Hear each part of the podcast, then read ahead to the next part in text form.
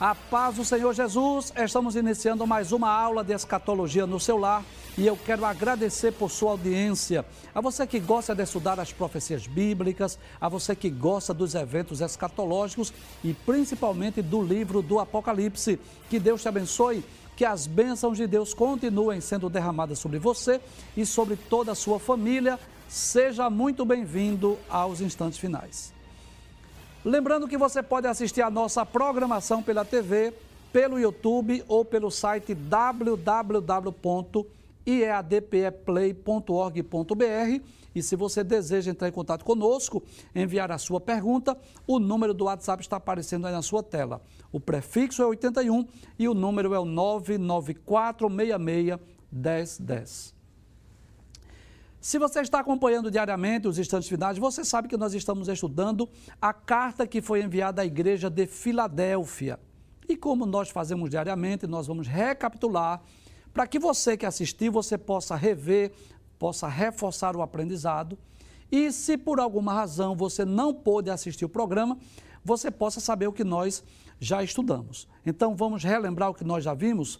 Muito bem, nós dissemos que o nome Filadélfia significa amor fraternal ou amor de irmão e era das sete cidades a cidade mais jovem da Ásia Menor.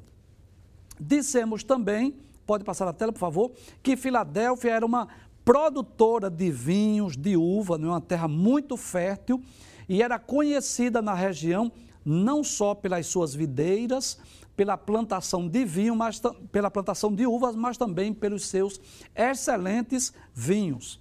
Vimos ainda que Filadélfia ficava numa posição privilegiada na rota do correio imperial e era o centro da difusão da difusão né, da língua, da cultura grega. No passado, não nos dias de João, mas no passado, né, no período que os gregos dominavam o mundo, Filadélfia, pelo fato de estar nessa rota privilegiada, era a principal responsável de difundir a, a língua, né? enfim, a cultura helênica, a cultura grega. E é por essa razão que Jesus disse que colocou diante desta igreja uma porta aberta, você vai perceber por quê. Né?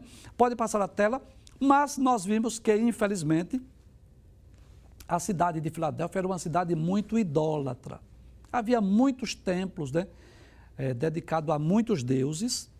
Né? Pode passar, por favor, aqui, traz para cá, por favor. Muito bem. Então, havia muitos templos é, dedicados a vários deuses, inclusive a cidade de Filadélfia, Filadélfia ficou conhecida como a Pequena Atenas. Você deve lembrar, lá em Atos capítulo 17, não é?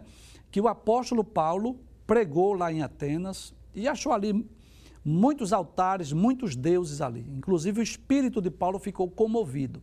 E Filadélfia não era muito diferente de Atenas, não. Ela foi chamada, conhecida como a Pequena Atenas, pelos muitos templos de muitos deuses.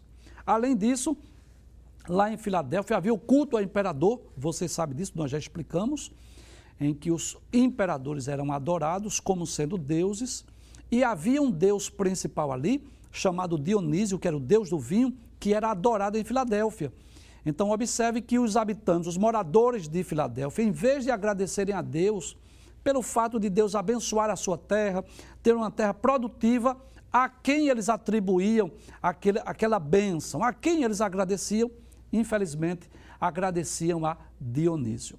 Vimos também que a atual cidade de Filadélfia, né, Alaçaí, ela fica lá na Turquia, Mostra a tela aí essa, essa imagem belíssima, né? Inclusive, ela está construída sobre as ruínas da cidade antiga.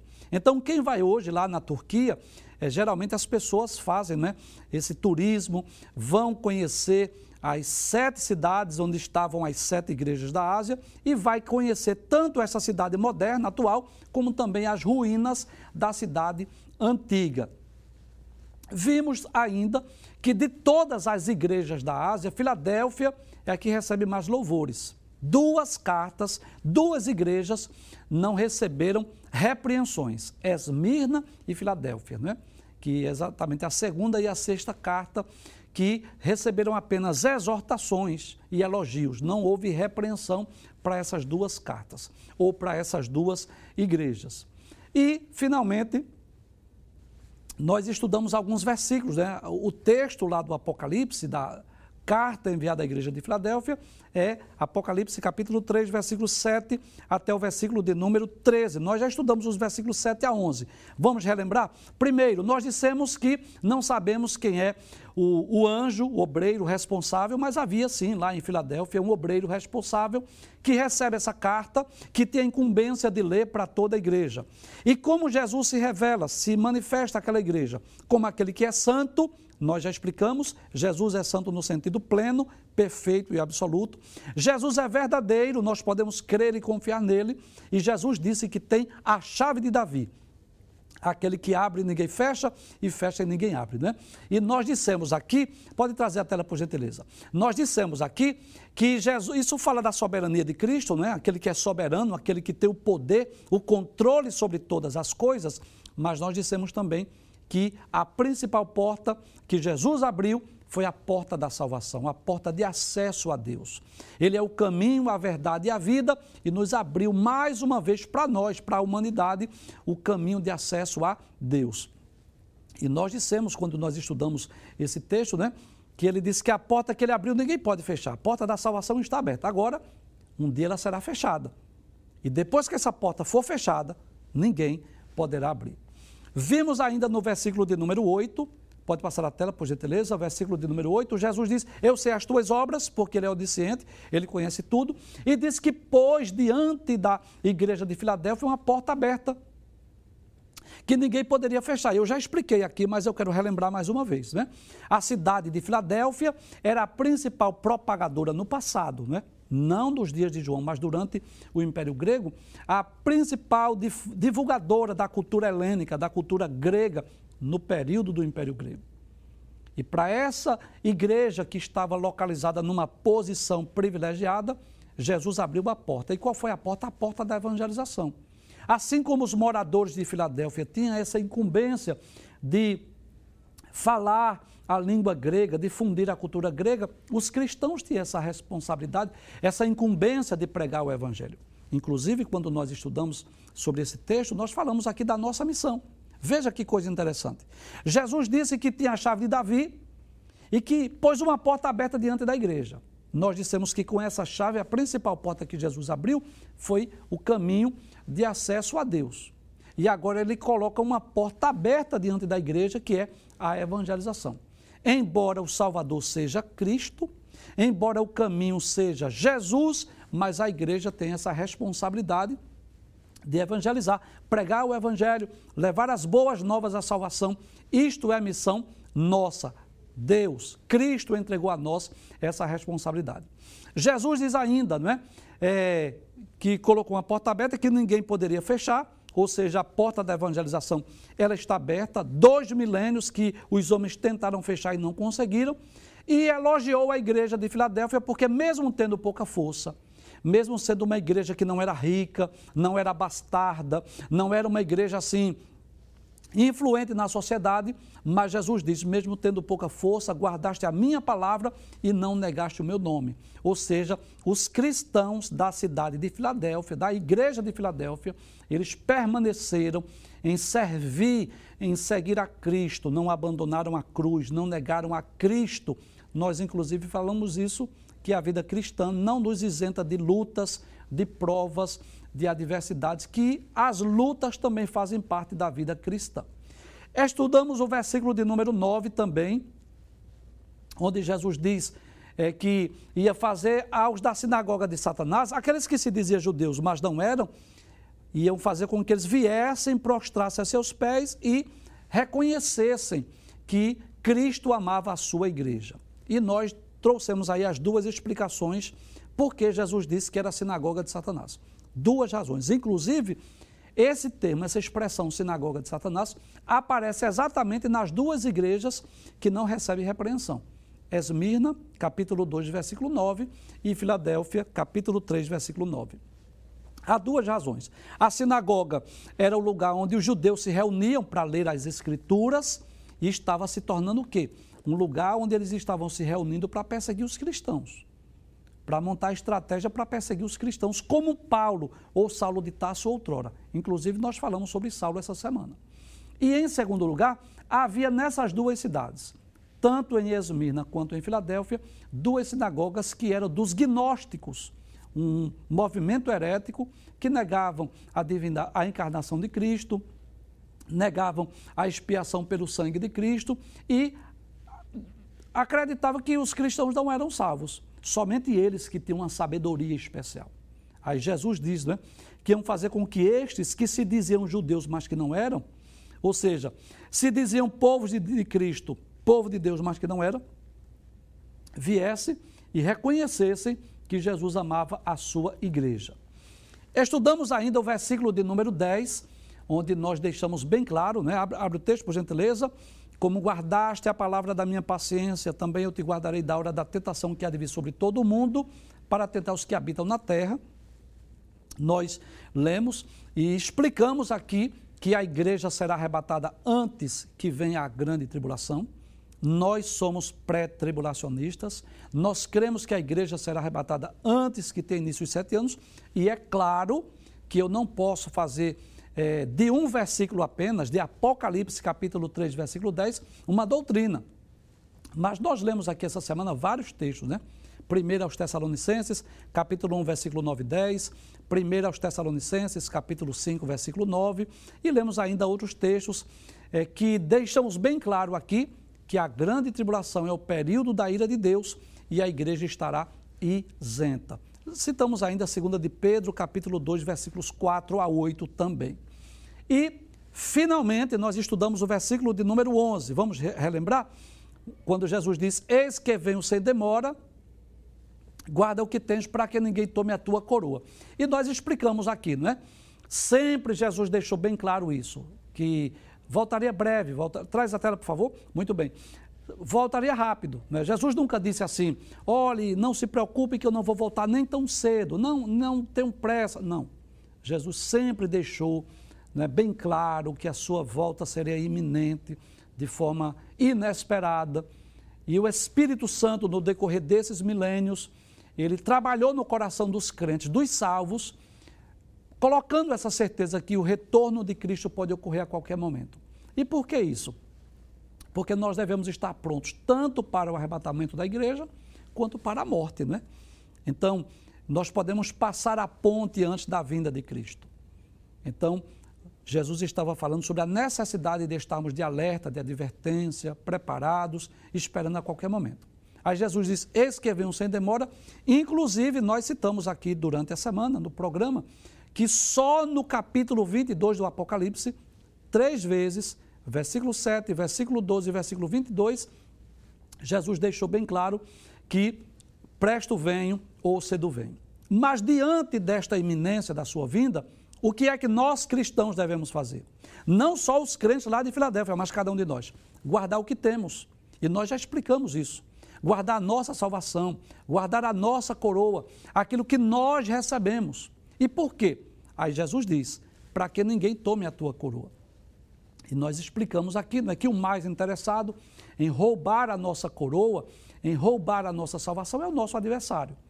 Nós citamos aqui Mateus capítulo 4, versículos 1 a 10, que até Jesus foi tentado. Nós citamos aqui outros textos 1 de Pedro, capítulo 5, versículo 8, que diz que o diabo está ao nosso derredor, bramando como leão, buscando a quem possa tragar. E lemos também outro texto, lá em João capítulo 10, versículo 10, que diz que o ladrão, né, que é uma figura ali de Satanás, ele não veio senão matar, roubar e destruir. Então, cabe a nós a responsabilidade de preservarmos o que recebemos, né? Guarda o que tens. Citamos até dois exemplos de pessoas que não guardaram o que haviam recebido. O exemplo de Judas Iscariotes, que perdeu a sua salvação com certeza, e o exemplo de Demas, que era um dos companheiros de Paulo, que abandonou Paulo porque amou o presente século. Hoje nós vamos dar continuidade ao estudo dessa carta. Na verdade, nós vamos estudar os últimos versículos e vamos concluir o estudo dessa sexta carta, que é a mais amada pelo cristianismo. Vamos ver o que diz o versículo de número 12? Abra a tela, muito bem. A quem vencer. Então, nós já explicamos em outros programas, em vários programas anteriores, que em todas as cartas, nas sete cartas, Jesus faz promessa aos vencedores. Ou seja, quem são os vencedores? São aqueles que permanecerem fiéis a Cristo, aqueles que permanecerem servindo, seguindo a Cristo, que não abandonarem a sua cruz, que não negarem o nome de Jesus, que permanecerem fiéis até a morte ou até o arrebatamento da igreja. Esses são os vencedores. Então, ao que vencer, o que é que Jesus promete aos crentes de Filadélfia, né? aos vencedores? Observe, abre o texto, por favor. Ele diz: ele diz assim: Eu farei coluna no templo do meu Deus. Primeira promessa. Então, o que significa isso? Fazer coluna no templo do meu Deus. Então, todos nós sabemos que as colunas são estruturas firmes, né, fortes, que são usadas como base de sustentação de casas, de prédio, de construção. Você sabe disso. Não precisa nem ser arquiteto ou engenheiro para saber disso. Que todas as construções têm as colunas de sustentação. Então, quando Jesus disse que faria dos cristãos a coluna no templo de Deus, é claro, é um sentido figurado, mas o que significa isso? Eu vou fazer dos vencedores coluna no templo do meu Deus. Jesus estava dizendo que os vencedores estarão para sempre na presença de Deus. Deixa eu ilustrar aqui para facilitar a sua compreensão. Eu vou fazer uso aqui de uma ilustração. Quando uma cidade sofre algum terremoto, né, ocorrem vários estragos. Mas geralmente as colunas permanecem ali em pé. E por quê? Porque a técnica da construção dos alicerces dessas colunas são reforçados. Então, ainda hoje, nas, nas ruínas das cidades antigas, existem aquelas colunas que são erguidas. Então, quando Jesus diz que faria dos vencedores coluna no templo de Deus, significa dizer que os salvos, os vencedores, estariam para sempre na presença de Deus, nunca iriam sair da presença de Deus. Que este é um dos grandes e maiores privilégios do salvo. É a certeza, essa convicção que um dia estará no céu com Deus por toda a eternidade. Veja o que o texto diz. Abre a tela, por favor. Diz assim: Eu farei coluna no templo do meu Deus, observe, e dele nunca sairá. Então é interessante nós observarmos algo. Que os habitantes de Filadélfia, eles viviam aterrorizados, porque havia, aquela região, havia muitos terremotos. Vários terremotos atingiam a cidade. E muitas vezes os moradores saíam às pressas de casa, para evitar que as paredes e os tetos caíssem em cima deles. Então, na hora do terremoto, eles saíam de dentro de casa. Quando o terremoto passava, eles voltavam para as suas casas e aí o que iam fazer? Iam reconstruir, né? iam ver o que foi destruído pelo terremoto. Então tinha todo aquele trabalho de reconstrução. Então, para os moradores de Filadélfia, a vida era uma constante sair e entrar de suas casas, construir e reconstruir, porque viviam nesse clima de insegurança por causa dos terremotos. Então, Veja que coisa interessante. É por isso que eu digo que quanto mais nós conhecemos a cidade, mais a gente conhece a carta. Então, quando Jesus faz essa promessa aos vencedores, que seriam colunas no templo de Deus e que jamais sairiam, eles entenderam essa mensagem. Jesus estava dizendo assim: olha, você é como se Jesus dissesse assim, deixa eu ilustrar aqui. Vocês vivem numa cidade de constantes ameaças de terremotos. E você sabe disso, às vezes vocês constroem e vem um terremoto e destrói. Você faz uma construção, depois vocês vão ter que refazer. Mas os vencedores, eles serão coluna no templo de Deus. E detalhe, nunca sairá. Mas Jesus continua ainda dizendo: observe que não apenas seria coluna, e nunca mais sairia, mas Jesus diz: e escreverei sobre ele o nome do meu Deus. Então, para nós entendermos o significado dessa promessa, nós vamos citar aqui alguns exemplos que era comum nos tempos bíblicos e eu diria que ainda hoje. Por exemplo, nos tempos antigos, era comum o, o senhor que tinha um escravo, um escravo, ele colocava uma marca no corpo do escravo para demonstrar que aquele escravo lhe pertencia. Ainda hoje, por exemplo, é comum os boiadeiros, os fazendeiros, eles têm uma, uma certa marca que ele coloca nos animais, nos seus rebanhos, para quê? Para distingui-los de outros, para confirmar que aquele gado, aquele animal lhe pertence. Então, quando Jesus diz que vai colocar sobre os crentes, é claro que isso não é no sentido literal. É claro que nós entendemos que isso é no sentido figurado. Mas quando Jesus diz que vai colocar sobre os salvos, sobre os vencedores, o nome de Deus, é como se ele dissesse assim: eu vou comprovar, eu vou confirmar, eu vou testificar que vocês pertencem a Deus. Para uma melhor compreensão, nós vamos ver um texto lá no livro de Números. Vamos ler no livro de Números, capítulo de número 6, o versículo de número 27, que é exatamente aquele texto da bênção arônica, você conhece, não é? Números 6, é, versículos 24 a 26. Mas observe o que diz o versículo 27. Assim porão o meu nome sobre os filhos de Israel e eu os abençoarei. Então, colocar o nome de Deus sobre os filhos de Israel significa dizer assim: esse povo me pertence. Da mesma forma que Israel levava a marca de Deus, o nome de Deus, para que todos soubessem, todos sabiam, todos os moradores terra sabiam disso. Aquele povo tinha dono, aquele povo pertencia a Deus. Então, da mesma forma, da mesma maneira, Jesus estava prometendo aos cristãos fiéis lá da cidade de Filadélfia. Jesus disse que iria colocar sobre eles o nome do seu Deus. Então, isso fala de possessão. Isso significa dizer que Cristo estava comprovando, confirmando, asseverando que aquele povo, na realidade, pertence a Deus.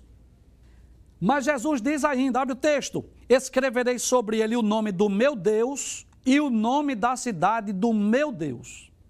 Então, essa promessa agora diz respeito ao direito da cidadania na Nova Jerusalém, que é exatamente a cidade que os salvos vão habitar no futuro por toda a eternidade. E que cidade é essa? Jesus diz, a Nova Jerusalém. Lê o texto, abre o texto, por gentileza. Jesus vai dizer assim: o nome do meu Deus e o nome da cidade do meu Deus a nova Jerusalém que desce do céu do meu Deus e também o meu novo nome. Então, observe, Jesus faz menção a essa cidade que foi planejada, que foi arquitetada pelo próprio Deus. Esta cidade que está reservada para os salvos do futuro. E quando nós lemos, né, nós vamos ter a oportunidade aqui nos próximos programas, nos próximos meses, de estarmos estudando sobre esta cidade, sobre as maravilhas dessa cidade. Há várias características dessa cidade, principalmente nos capítulos 21 e 22 do livro do Apocalipse. E nós não vamos explicar tudo hoje, mas vamos apenas, pelo menos, citar algumas, já que é uma das promessas para os vencedores lá da igreja de Filadélfia. Então vamos ver algumas características dessa cidade. Observe, por exemplo, lá em Apocalipse, capítulo de número 21, versículo de número 2, a primeira característica dessa cidade é que a cidade é santa. Veja o que diz Apocalipse, capítulo 21, versículo 2. Diz assim: E eu, João, vi a santa cidade, a nova Jerusalém, que de Deus descia do céu, adereçada como uma esposa ataviada para o seu marido.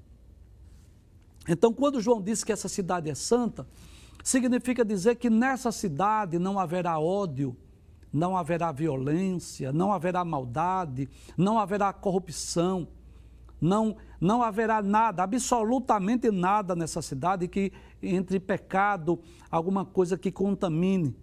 Né? Não existe nenhuma cidade que nós possamos comparar com a Nova Jerusalém.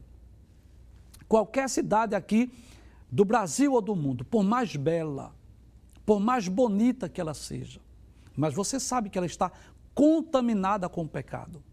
Não existe nenhuma cidade aqui no mundo que nós podemos comparar com a Nova Jerusalém, porque todas as cidades do mundo, direta ou indiretamente, umas mais e outras menos, elas estão contaminadas com o pecado.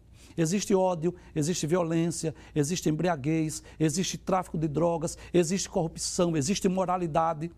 Mas a Nova Jerusalém, observe que João diz: Eu vi a santa cidade. E é exatamente essa cidade em que os salvos irão habitar no futuro. Em segundo lugar, a segunda característica dessa cidade que nós gostaríamos de falar é que essa cidade ela possui a glória de Deus. E você sabe, né, que essa, essa manifestação da glória de Deus, ela vai, ocorreu várias vezes no passado. A glória de Deus estava presente lá no tabernáculo. A glória de Deus estava presente lá no templo de Jerusalém. E essa glória de Deus estará presente aonde? Na Nova Jerusalém. Veja o que diz Apocalipse capítulo 21, versículo de número 11. Diz assim: E tinha a glória de Deus, a sua luz era semelhante a uma pedra preciosíssima, como a pedra de jaspe, como cristal resplandecente. Então, glória aqui é um termo bíblico para identificar a presença de Deus. O que significa dizer que Deus estará com os homens. Observe o que diz o capítulo 21, versículo 3. E ouvi uma grande voz do céu que dizia: Eis o tabernáculo de Deus com os homens, pois com eles habitará. Então, observe esse privilégio. O privilégio que nós, cristãos. É claro que essa carta foi, a princípio, escrita para a igreja de Filadélfia, mas ela representa todos os salvos, todos os vencedores. A igreja de Filadélfia fala da igreja do arrebatamento, a igreja que será tomada para Cristo. Cristo irá levar. E o que é que Cristo promete para os vencedores? Colocar nos vencedores o nome do meu Deus significa dizer possessão, mas também o nome da cidade do meu Deus o que significa dizer que os salvos habitarão nessa cidade. E que cidade é essa? É uma cidade que é santa, é uma cidade em que a glória de Deus está presente, mas não só isso, é uma cidade onde os homens irão habitar com Deus. Observe versículo de número 3. Ouvi uma grande voz do céu que dizia: Eis aqui o tabernáculo de Deus com os homens. Que coisa interessante. Quando nós lemos o livro do Êxodo, capítulo 25, versículo de número 8, nós vamos perceber que Deus disse a Moisés que fizesse um tabernáculo. E quando Deus diz a Moisés para fazer um tabernáculo, que era aquele templo móvel, que os hebreus conduziram durante aqueles 40 anos no deserto com destino à terra de Canaã, aquele templo que era montável e desmontável. Aí Deus disse: Vocês vão me fazer um, um, um tabernáculo e eu habitarei no meio deles. E quando os levitas montavam aquele tabernáculo, né, quando a coluna de nuvem parava, que aquele tabernáculo era montado, as doze tribos ficavam exatamente ao derredor do tabernáculo, três de cada lado. E no centro das doze tribos estava o que? O tabernáculo, onde estava a Shekinah, onde estava a glória de Deus. Deus estava dizendo assim: Eu estou no meio de vocês. É como se Deus dissesse assim: Eu estou habitando com vocês. Então, pela manhã, quando um hebreu saía da sua tenda, que ele olhava para frente, a primeira coisa que ele via, o que era? Era o tabernáculo era para que ele dissesse assim: Deus está no meio de nós, Deus está entre nós. Nada irá nos deter, porque Deus está morando conosco, habitando conosco. E é claro que você sabe disso. Nós estamos falando de uma presença simbólica, porque nem o céu dos céus pode conter Deus. Imagina aquele tabernáculo. Mas de forma figurada posso dizer isso. De uma forma simbólica, de uma forma representativa, a glória de Deus estava ali no tabernáculo. Mas que coisa interessante. Em Apocalipse capítulo 21, versículo 3, é o inverso. Diz que a nova Jerusalém é o tabernáculo de Deus com os homens, pois com eles habitará. Então, eu posso dizer que no Antigo Testamento, em certo aspecto, né? É claro que não vamos levar isso no sentido literal, mas vamos dizer assim, é como se Deus habitasse com os homens. E agora, na Nova Jerusalém, é como se os homens fossem levados para habitar com Deus. Então, Quais são as características dessa nova cidade? Nós já dissemos que é uma cidade santa.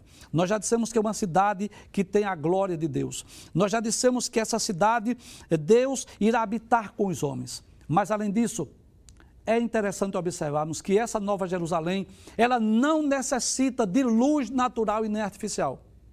Por quê? Sabe quem é que vai iluminar essa cidade? Isso mesmo, é o próprio Cristo. Veja o que diz Apocalipse, capítulo 21, versículo 23. E a cidade não necessita de sol nem de lua. Que maravilha! Já imaginou?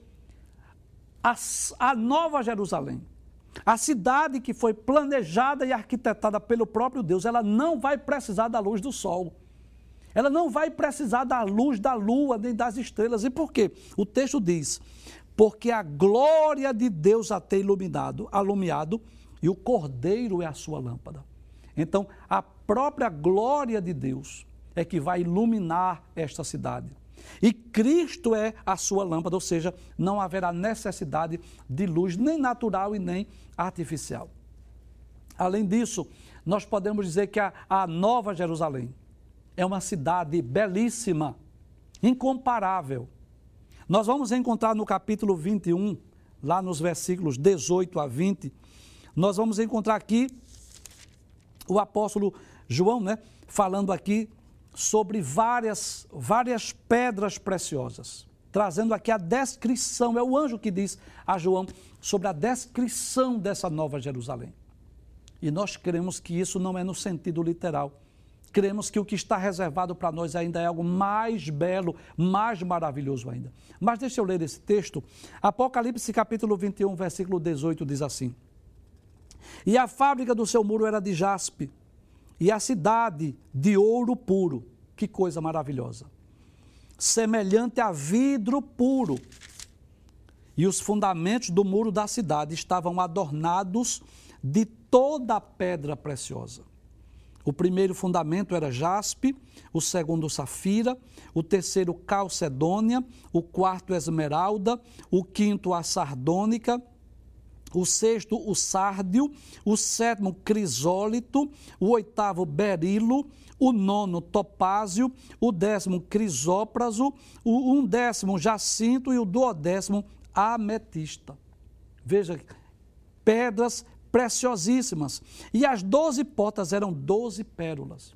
É claro, tudo nos leva a crer que o ouro descrito ali, que as pedras preciosas, né, refere-se a um material que é desconhecido aqui da Terra, de uma qualidade infinitamente superior, pelo menos nós cremos disso, mas é descrito aqui nas páginas da Bíblia como ouro, né, como pedras preciosas para que nós tenhamos uma ideia dessa beleza, desse brilho, desse valor, daquilo que está preparado para os salvos no futuro. E apesar de nós ainda não podemos ver essa cidade, mas nós guardamos no nosso coração essa certeza que em breve não só nós contemplaremos, mas nós teremos a oportunidade de habitar, de morar nessa cidade com Deus, com o próprio Senhor Jesus por toda a eternidade. Vamos voltar ao texto? Abre o texto, por gentileza. Aí Jesus diz: A quem vencer? Eu farei coluna no templo do meu Deus, ou seja, nunca vai sair de lá, dele nunca vai sair. Mas não só isso. Eu vou escrever sobre ele o nome do meu Deus, como símbolo de posse, de que esse povo realmente pertence a Deus. Não só isso, mas eu vou escrever também o nome da cidade do meu Deus, o que significa dizer que este povo habitará, possuirá a nova Jerusalém. E ele diz ainda: a nova Jerusalém que desce do céu, do meu Deus e também o meu novo nome. Que coisa interessante. Jesus vai escrever também sobre os vencedores o nome de Deus, comprovando que os vencedores pertencem a Deus. Jesus vai escrever o nome da Nova Jerusalém. O que significa isso? Comprovação de que os vencedores terão parte na Nova Jerusalém, vão habitar nessa cidade.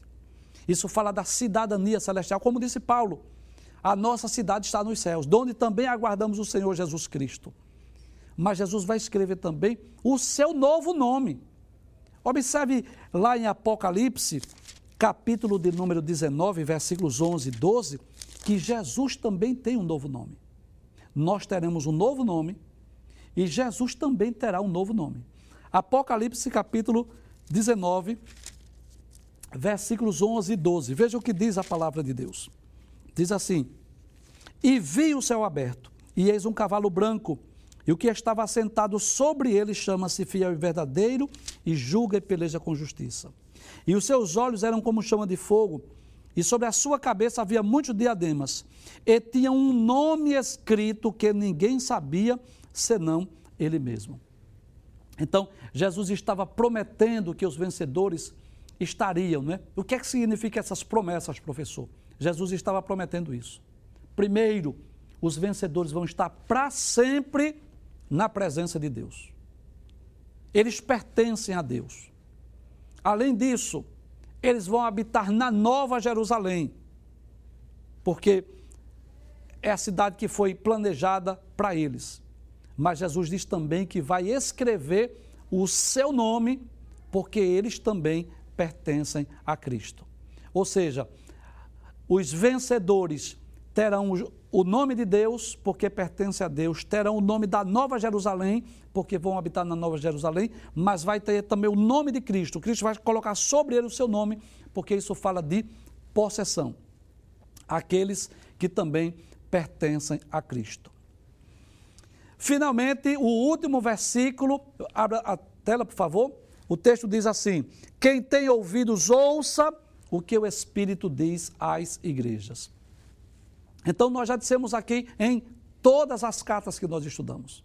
Jesus sempre encerra, sempre conclui a carta com essa expressão: Quem tem ouvidos, ouça o que o Espírito diz às igrejas. E o Espírito, aí você sabe, é o Espírito Santo que não apenas falou através daquelas cartas àquelas igrejas, não falou apenas através dessa carta à igreja de Filadélfia, mas fala a cada um de nós, a cada cristão, a servo de Deus, a cada servo de Deus.